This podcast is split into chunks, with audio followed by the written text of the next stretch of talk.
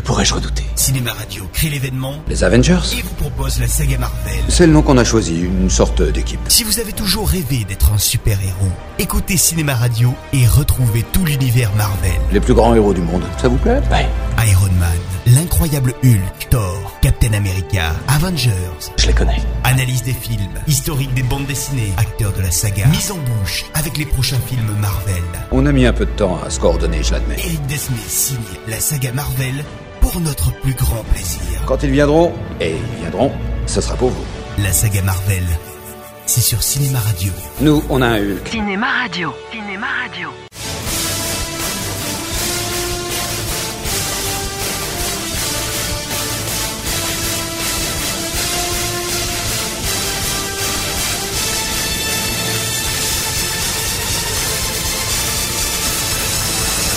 Un mois seulement après la sortie du premier Iron Man, voici que sort l'incroyable Hulk, réalisé par Louis Leterrier en 2008. Je suis seul depuis longtemps. Non pas parce que je le veux, mais parce que tant que je n'aurai pas réglé ce problème, je n'aurai pas le choix. Deuxième volet de la première phase de l'univers Marvel, ce film réussit en grande partie à faire oublier la consternante première adaptation du Géant Vert, réalisé par Ang Lee en 2003. Et même si cette nouvelle version ne recommence pas du début, à savoir l'accident du docteur Bruce Banner, soumis au rayon gamma, elle propose de nombreux flashbacks permettant aux spectateurs néophytes de pouvoir prendre le train en marche. Quand je ne maîtrise plus rien, c'est très dangereux d'être près de moi. Donc, des années ont passé depuis la première transformation du héros, incarné ici par le sympathique Edward Norton, dont le profil assez malingre contraste énormément avec le physique démesuré de l'incroyable Hulk, conçu ici entièrement en image de synthèse. J'ai un problème. Il y a certains aspects de ma personnalité que je ne parviens pas à maîtriser. Va voir un psy. C'est un tout petit peu plus compliqué que ça. Bruce, crois-moi quand je te dis que j'ai tout entendu. Je crois pas, non. Pour ne pas être repéré par le Shield ou par l'armée américaine, et surtout pour arrêter de dépenser tout son salaire dans l'achat de chemises, Banner s'est exilé au Brésil, où il travaille dans une usine. Mais les mauvais traitements que veulent lui faire subir ses camarades de travail finissent par le rendre vénère de ouf, au point de se transformer une fois de plus en héros Marvel.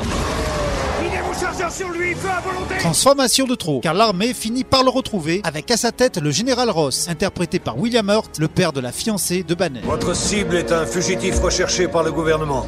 Il a volé des secrets militaires. Alors, Bruce décide de retourner aux États-Unis afin de retrouver un vaccin pouvant le guérir, mais aussi et surtout pour retrouver sa belle, incarnée par la magnifique Liv Tyler, dont il avait été obligé de se séparer pour ne pas l'éparpiller façon puzzle en placoïte si jamais il se changeait en Hulk. Il ne faut plus qu'on me voit avec moi. Attends Mais pour lui mettre la main dessus, le général a l'idée à la con, il faut bien le dire, d'inoculer un sérum de décuplement des aptitudes mélangé au sang de Banner à Bronsky, un militaire sadique incarné par l'excellent Tim Roth. Si vous renouvelez l'opération, je suis des vôtres. Je devrais pouvoir arranger ça. Vous êtes prêts? Oui, rééquilibrons la partie. Comme d'habitude, dans ce genre de production, le remède est pire que la maladie, car si Bronsky se transforme comme Hulk, sa créature appelée l'abomination est encore pire que le monstre vert. Vous voulez dire qu'une autre de vos expériences biotechniques s'est mal passée? Ce dernier passera donc de menace à éliminer à sauveur à congratuler, en sauvant New York de cette abominable abomination. Une seule chose pourrait le combattre. Elle est en moi. Réalisateur français révélé par Luc Besson avec des films comme Le Transporteur ou Danny the Dog, Louis Leterrier s'en sort contre toute attente assez bien, même si son travail plus que correct n'arrive pas à la cheville de celui de John Favreau avec son Iron Man. Et même si le film repose sur d'incroyables effets spéciaux, ce sont surtout les acteurs, les habitués de films d'auteur, qui apportent énormément de crédibilité à l'histoire, comme pour beaucoup de productions Marvel d'ailleurs. Je veux pas le maîtriser. Je veux m'en débarrasser. Si le film fait partie du projet global des Avengers, il est un peu différent des autres, car exceptionnellement produit par Universal, conséquence d'un premier accord de la Marvel avant de signer définitivement avec la Paramount, puis de se faire racheter par Disney. On n'a jamais vu un cas d'irradiation à un degré aussi élevé que celui-là. Que vous ayez survécu à un tel accident, ça, ça dépasse mon entendement. C'est pour cette raison que si Universal accepte que Hulk participe aux aventures du groupe Avenger, le monstre vert n'aura pas son film individuel, comme ses autres camarades super-héros. De plus, Edward Norton, ne souhaitant pas incarner le même personnage pendant une vingtaine d'années, laissera la place à Mark Ruffalo, dont la corpulence est beaucoup plus proche de Hulk. Ils veulent se servir de lui comme d'une arme.